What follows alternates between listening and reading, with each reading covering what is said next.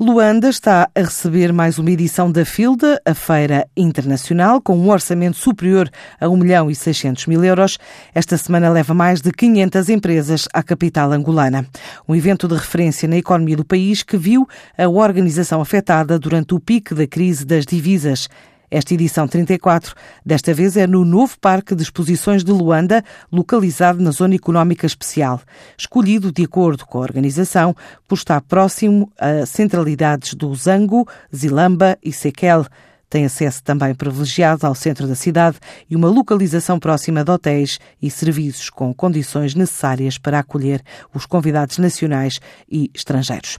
É um evento realizado pelo Ministério da Economia de Angola, em parceria com a empresa de eventos Arena, com o lema Diversificar a economia, desenvolver o setor privado. É uma exposição que tem sido, ao longo dos mais de 33 anos consecutivos, considerada uma das maiores portas de entrada de investimento direto estrangeiro no país, bem como uma das principais alavancas da promoção da produção nacional.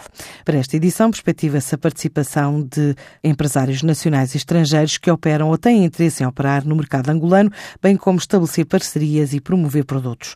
Os setores que mais se destacam são o ambiente, a energia, a pecuária, as bebidas, a banca, o comércio a construção, as entidades público-privadas, a educação, a cultura, a hotelaria, o turismo, a indústria transformadora, a logística, os transportes, as máquinas e os equipamentos multissetoriais, entre outras.